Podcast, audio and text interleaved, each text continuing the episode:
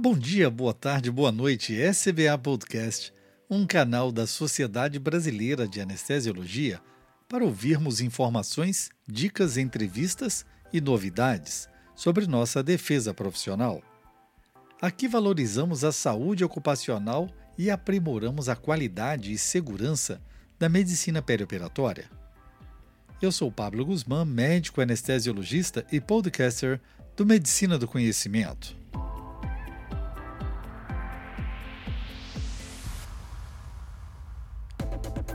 Os opioides são usados para aliviar a dor, mas também provocam uma sensação exagerada de bem-estar e, se usados de forma inadequada, podem levar à dependência ou vício. Tanto o diagnóstico quanto o tratamento dos pacientes dependentes de opioides podem ser difíceis. No entanto, a dor não pode ser subtratada e devemos estar atentos às alterações que indiquem esse abuso.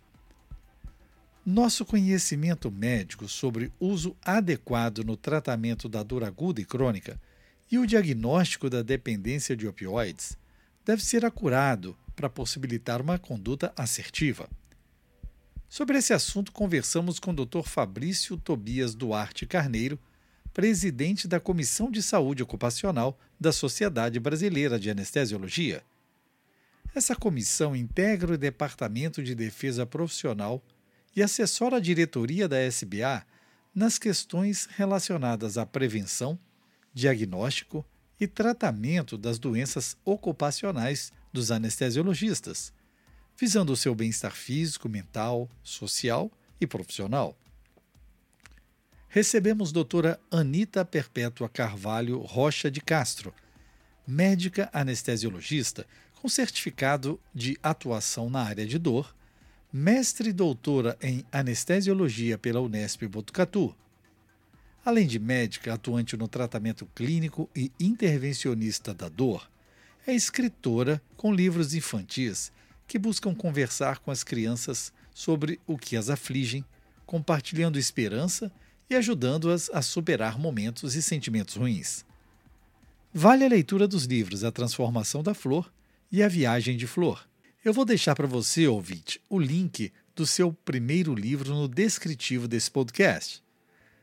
Mas hoje o assunto é uso e abuso de opioides.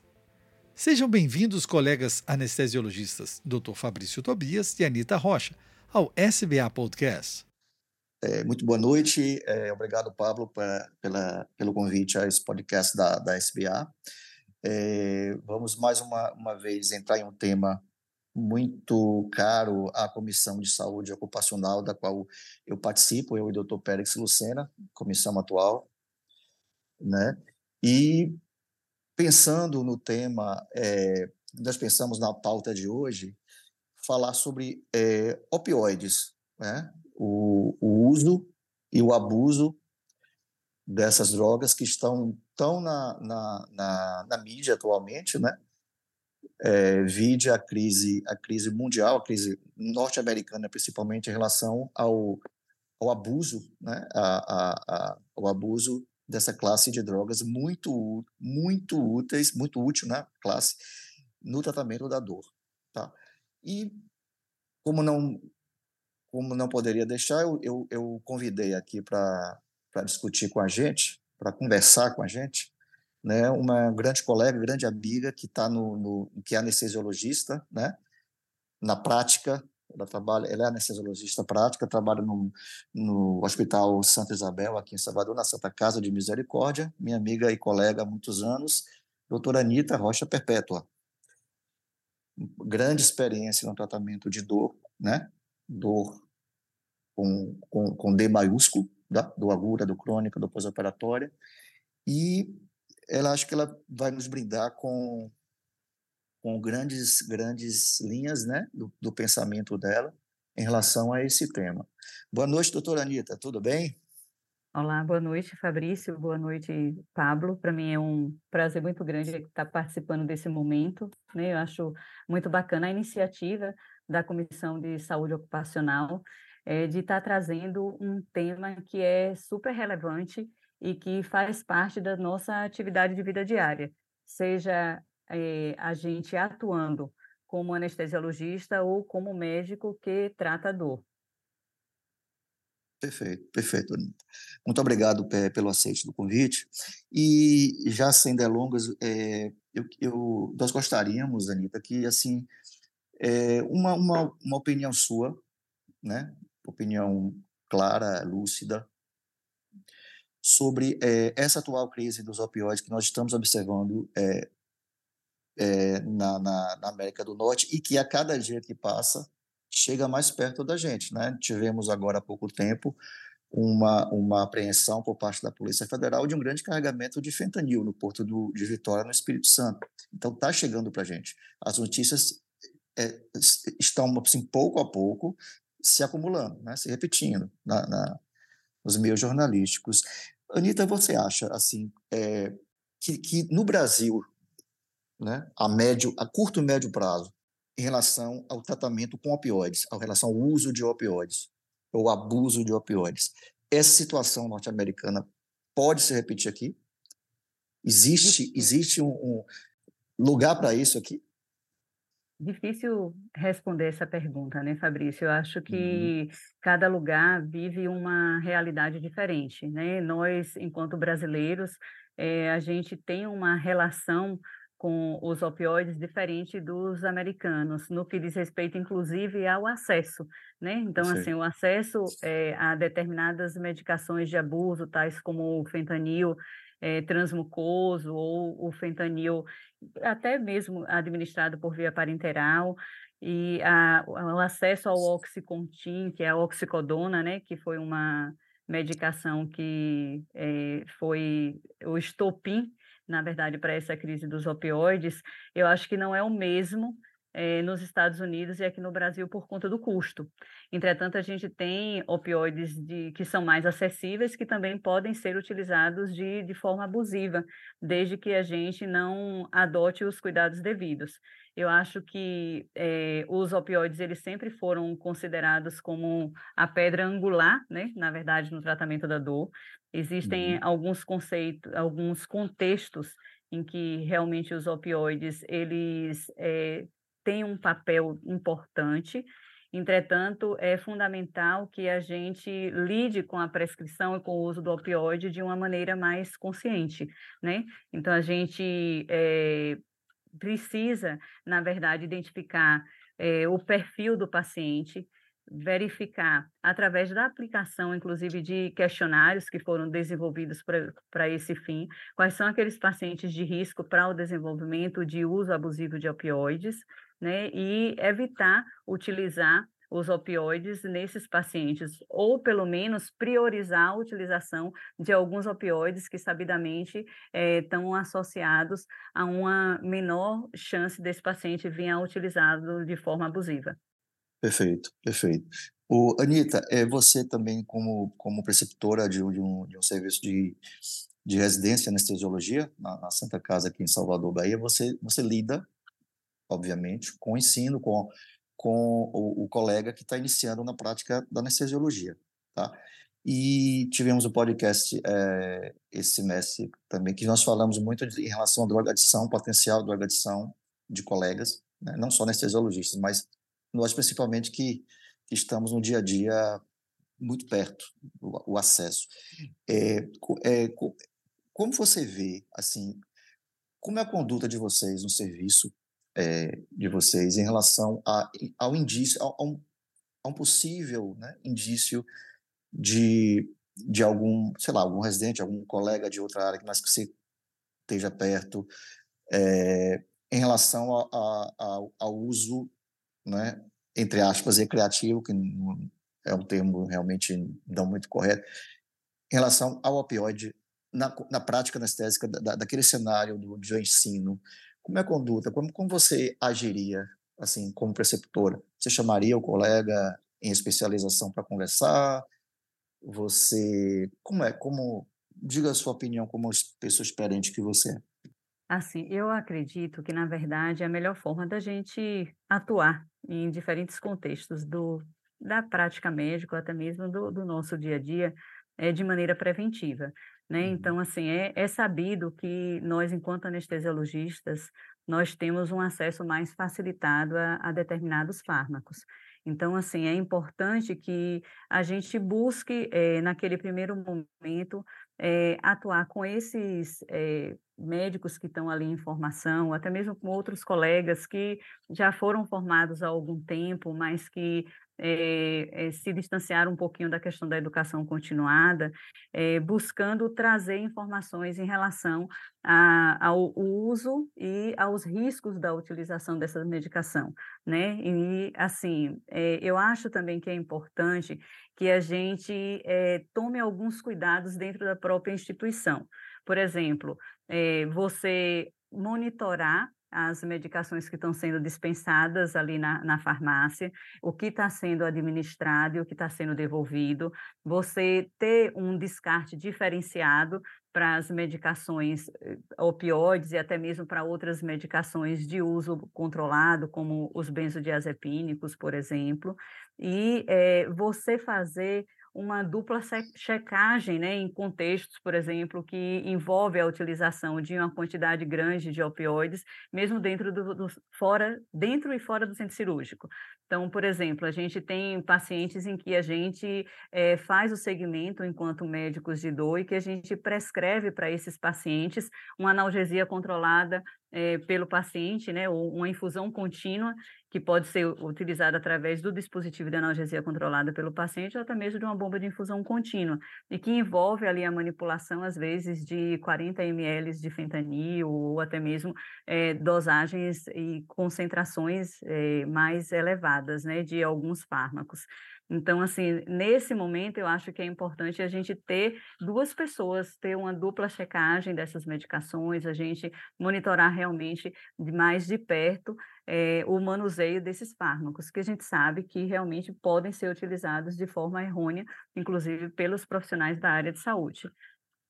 Perfeito. E havendo indício de, de, de um mau, mau uso do, de um de um opioide por um, por um médico em especialização. Qual a conduta sua como preceptora? Você espera ter mais, mais indícios ou já, já preventivamente, como você falou, você tenta se aproximar de alguma forma ou com a estrutura da, da do serviço, né, da, da, da residência? Uh, ou como, como, como seria? Assim, você pensa, ou já, já tiveram casos, alguma coisa assim, mais ou menos assim? Eu ouvindo essa sua pergunta, a primeira coisa que eu pensei, eu disse, nossa, eu nunca eh, me deparei com uma situação como essa. Acho que ser, seria uma situação extremamente delicada, né? Então, assim, porque envolve eh, a, você colocar ali naquele momento um trazer, né, à tona um ponto de fragilidade, né, do indivíduo enquanto pessoa, né? Então, assim, eu acho que, mais que que é, não é realmente fácil lidar com uma situação como essa. Mas eu acho que é importante a gente discutir isso dentro do próprio grupo de preceptores. A gente tem coordenadores né, ali uhum. da residência eu não sou coordenadora da, da residência de, de, anestesiologia, sou responsável pela residência de dor, e assim, eu acho que num, num contexto como esse seria importante é, formar uma comissão e chamar realmente a pessoa que estaria ali sendo suspeita de estar envolvida né, com uma situação como essa, para conversar e fazer os devidos esclarecimentos, e mais do que isso, fazer a devida orientação e o encaminhamento dessa pessoa, né? Porque eu acho que a questão da dependência da droga, ela é uma doença, né? E ela deve ser tratada como tal.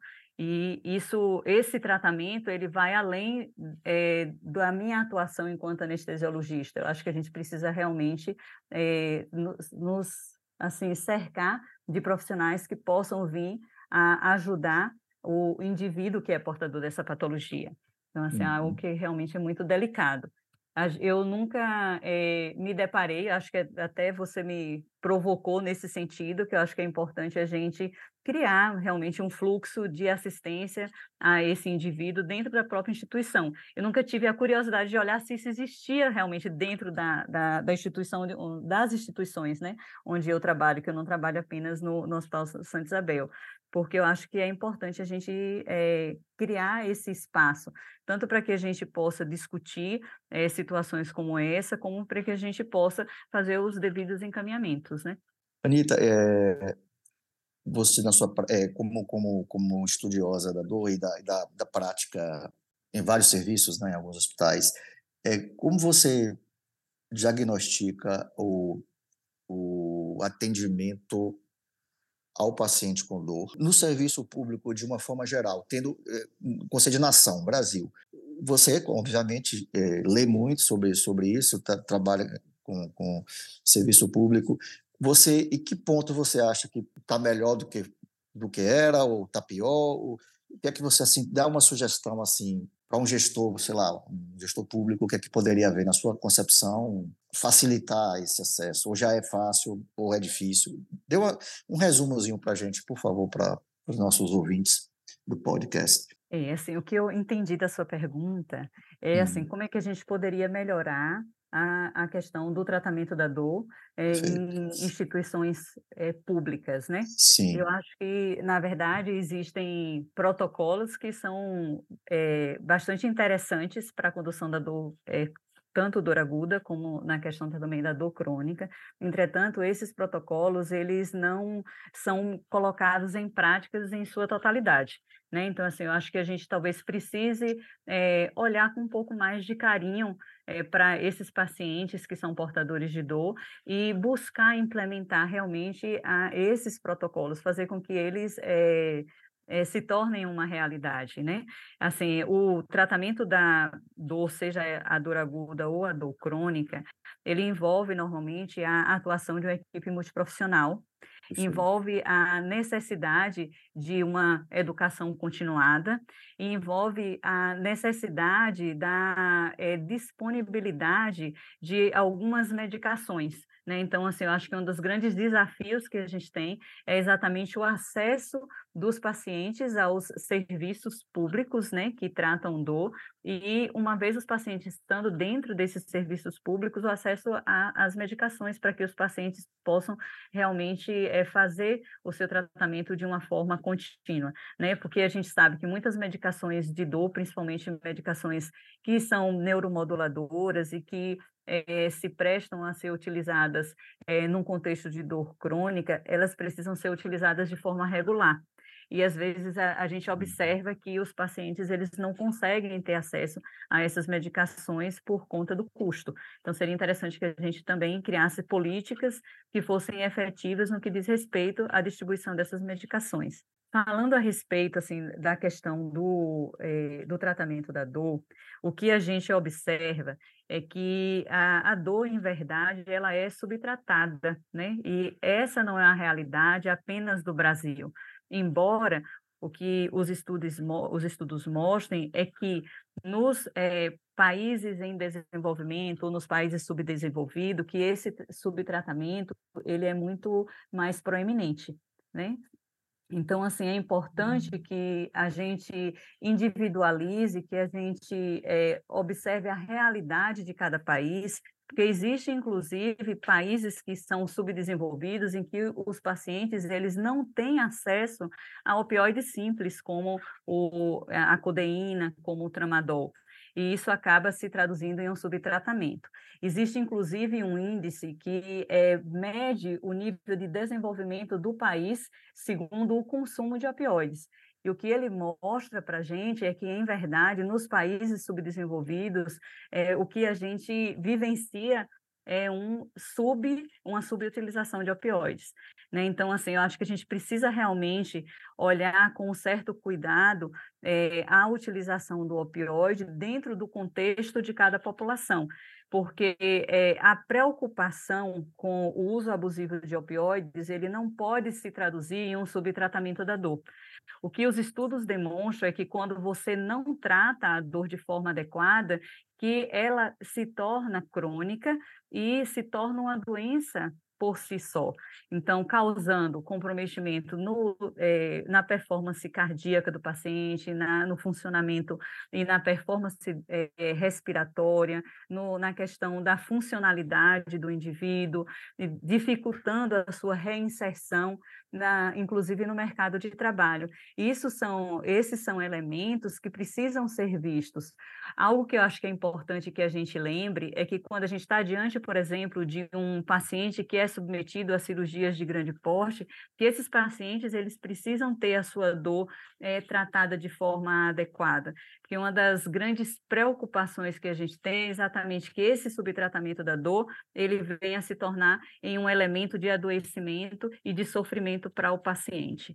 Existe uma diferença entre é, dependência física, dependência psíquica né, que seria o, acho que o contexto e o termo mais próximo da adição, e síndrome de abstinência. E é importante que nós, enquanto profissionais de saúde, que a gente saiba diferenciar esses três elementos. O que é que, em verdade, representaria a dependência física? Seria a possibilidade do paciente vir a desenvolver uma síndrome de abstinência quando da suspensão abrupta da medicação. Então, quando a gente é, observa esse conceito, a gente vai verificar que essa é, dependência física existe em outros é, contextos de utilização de medicação. Por exemplo, eu não posso suspender abruptamente um benzodiazepínico, eu não posso suspender de forma abrupta, inclusive medicações antihipertensivas, porque o paciente pode vir a desenvolver picos hipertensivos, pode vir a desenvolver ansiedade, pode vir a desenvolver transtorno do sono. É, até mesmo pode vir a desenvolver um quadro de dor importante em função da suspensão abrupta do remédio. E o que é que é a dependência é, psíquica ou a, a, adição, né? Na verdade, é o paciente ou indivíduo buscar o fármaco o opioide, já que é o tema da nossa discussão, com fins euforizantes. Isso que a gente, é, é, nesse contexto, é que a gente deve ter uma atenção especial, né? E um outro elemento também que a gente é, precisa observar é que é, existem outras técnicas que podem estar sendo utilizadas para tratar a dor que apesar do opioide ele ser importante em diferentes contextos, que ele não representa a única estratégia de controle da dor. A gente está vivenciando um momento, eu acho, muito bacana no que diz respeito ao controle da dor pós-operatória, que é exatamente o ressurgimento e a valorização é, dos bloqueios de nervo periférico, né, que é, possibilitam ao paciente ter a sua dor é, bem controlada através de outras estratégias, né? Então, assim, a gente, além dos, dos bloqueios que a gente faz em single shot, a gente pode também estar tá utilizando é, catéteres que permitem a infusão contínua de medicações analgésicas e que a gente sabe que está associada a um bom controle de dor, principalmente naqueles pacientes que são portadores ou que são submetidos a cirurgias de grande porte, a cirurgias ortopédicas, sejam em membros superiores ou em membros inferiores, né? É, excelente, excelente, excelente, excelente. Anitta, em relação a, você falou aí em multidisciplinaridade ou, ou, ou é, multitécnicas é, no combate a uma dor aguda pós-operatória, é, principalmente bloqueios, né? Em relação à anestesia opioide free, você pratica? Qual a sua opinião sobre isso? É, ou não existe anestesia clínica sem opioide na sua concepção. É, o que você pode falar para a gente sobre a sua prática, a sua experiência? Eu clínica? acredito muito na analgesia multimodal e acredito é, mais ainda no tratamento multiprofissional é, da dor. Né? Eu acho que quando a gente é, associa saberes, né? E quando a gente Perfeito. associa medicações que têm diferentes mecanismos de ação, que a possibilidade da gente ter uma, um, um controle efetivo da dor é muito maior, né? Em relação à questão da utilização da anestesia opioide free ou da analgesia, né, opioide free, é, eu a vejo com uma certa desconfiança.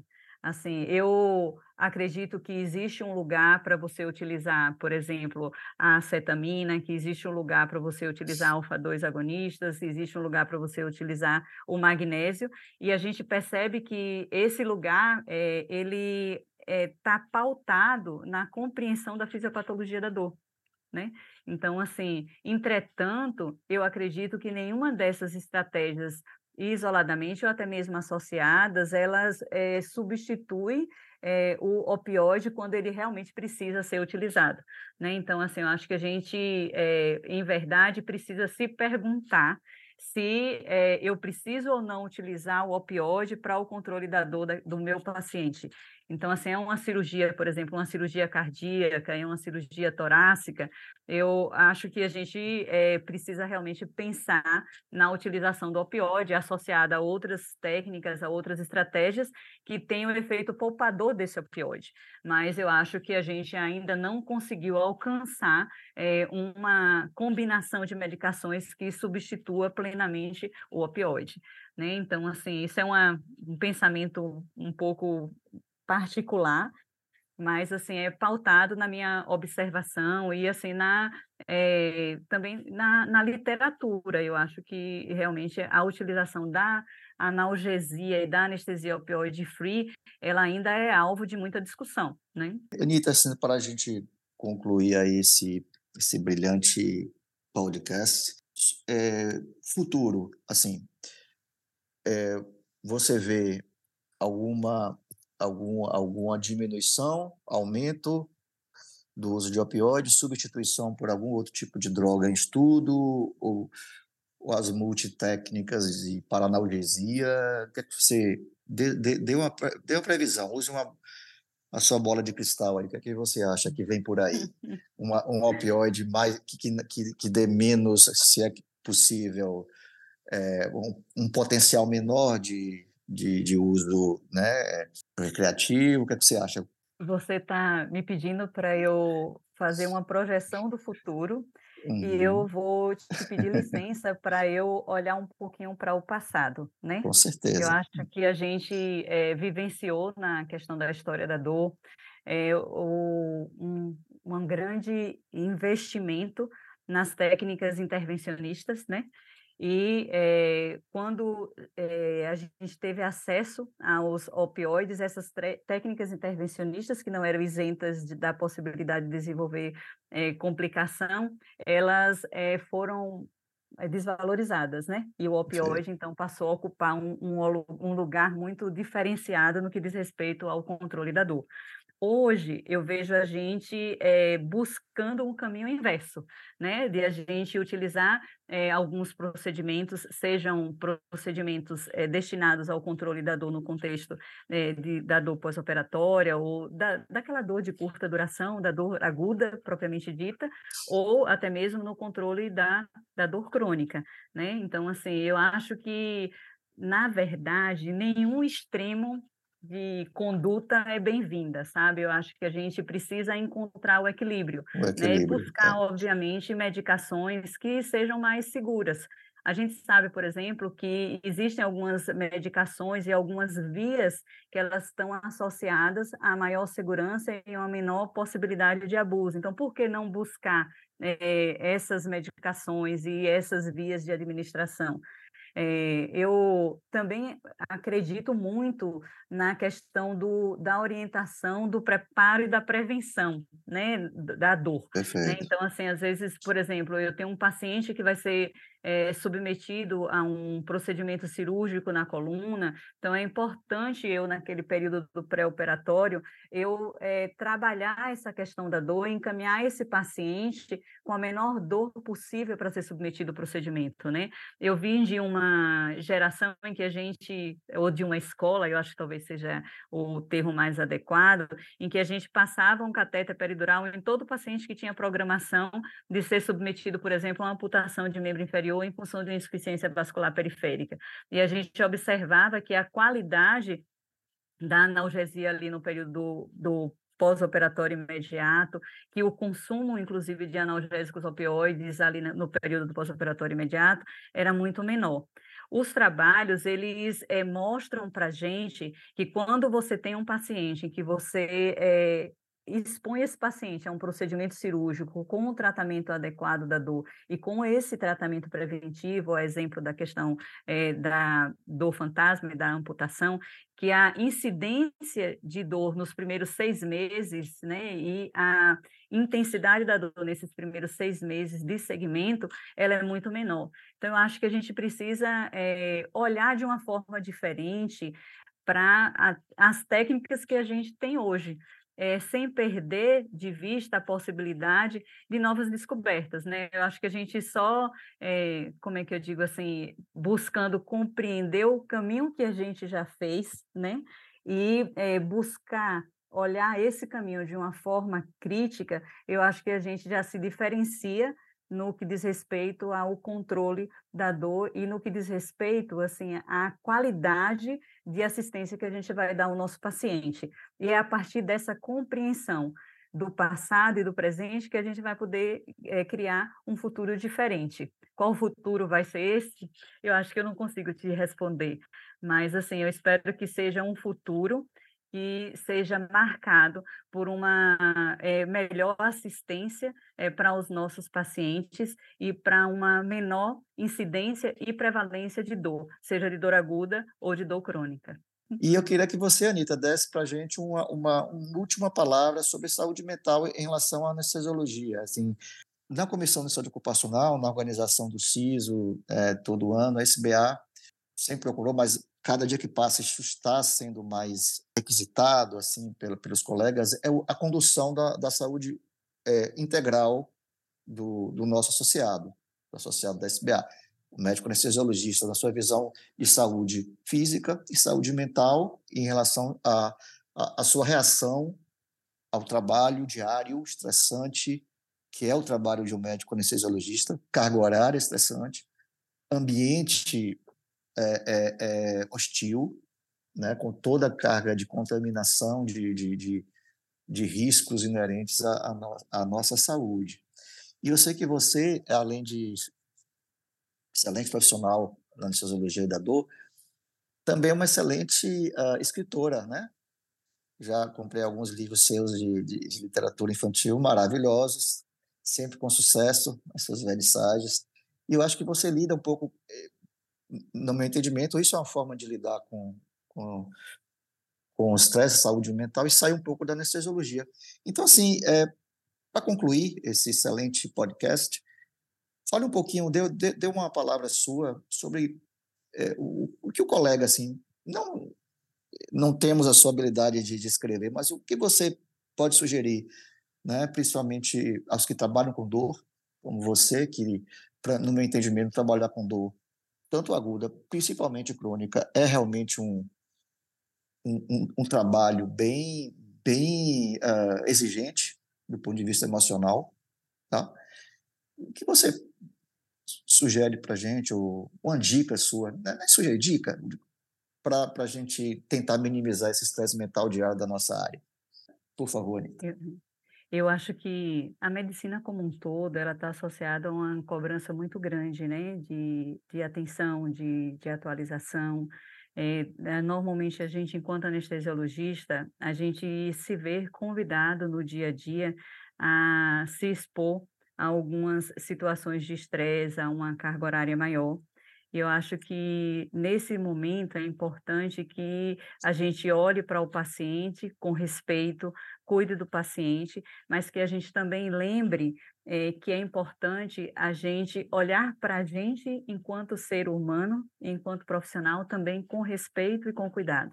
Né? Então, assim, eu acho que um dos grandes desafios que a gente tem no dia a dia é exatamente praticar esse autocuidado. Como é que eu posso, dentro de uma carga horária alta, dentro de uma profissão que me exige tanto, né, é, encontrar um, um, momento de lazer, encontrar algo que realmente é, me abasteça, né, me, me fortaleça é, enquanto ser humano. Eu acho que a primeira dica é a gente buscar trazer para o nosso dia a dia aquilo que nos faz bem, né? No meu caso, assim, eu acho importante, eu adoro estar ao lado de crianças e foi esse um pouquinho do meu desafio, é, que foi buscar escrever e poder é, estar tá ali ao lado dessas crianças, trabalhando inclusive alguns conceitos relacionados à saúde.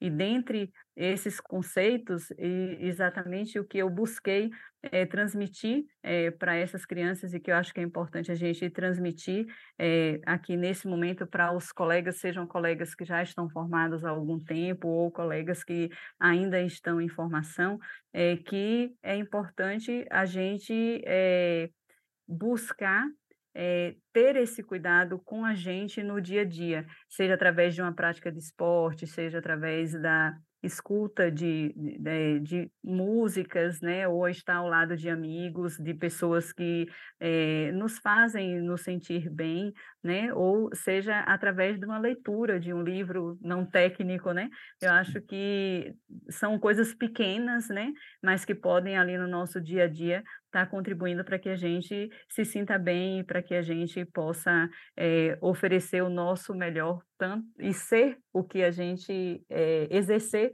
o nosso melhor no nosso dia a dia, né? Obrigado, doutor Fabrício, por essa condução brilhante como host nesse episódio do SBA Podcast. E doutora Anitta Rocha, pela expressão profunda dos seus sentimentos e pensamentos sobre o assunto.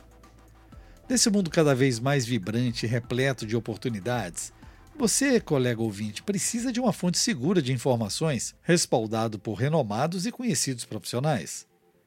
Vamos lá, conto com você. Ative a notificação para ser informado quando um novo SBA Podcast for publicado.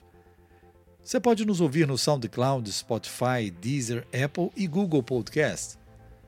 Passa lá, deixe seu like, seu joia, sua curtida. Ah, e também não deixe de compartilhar com seus contatos, né? Mande um comentário e eu espero que você compartilhe com pelo menos dois colegas da sua agenda que podem ser impactados por esse assunto. Você também pode escutar o SBA Podcast direto no site da Sociedade Brasileira de Anestesiologia, no www.sbhq.org. E essa é uma parceria da Sociedade Brasileira de Anestesiologia e o Medicina do Conhecimento. Afinal, compartilhar é multiplicar. Espero você no próximo episódio do SBA Podcast.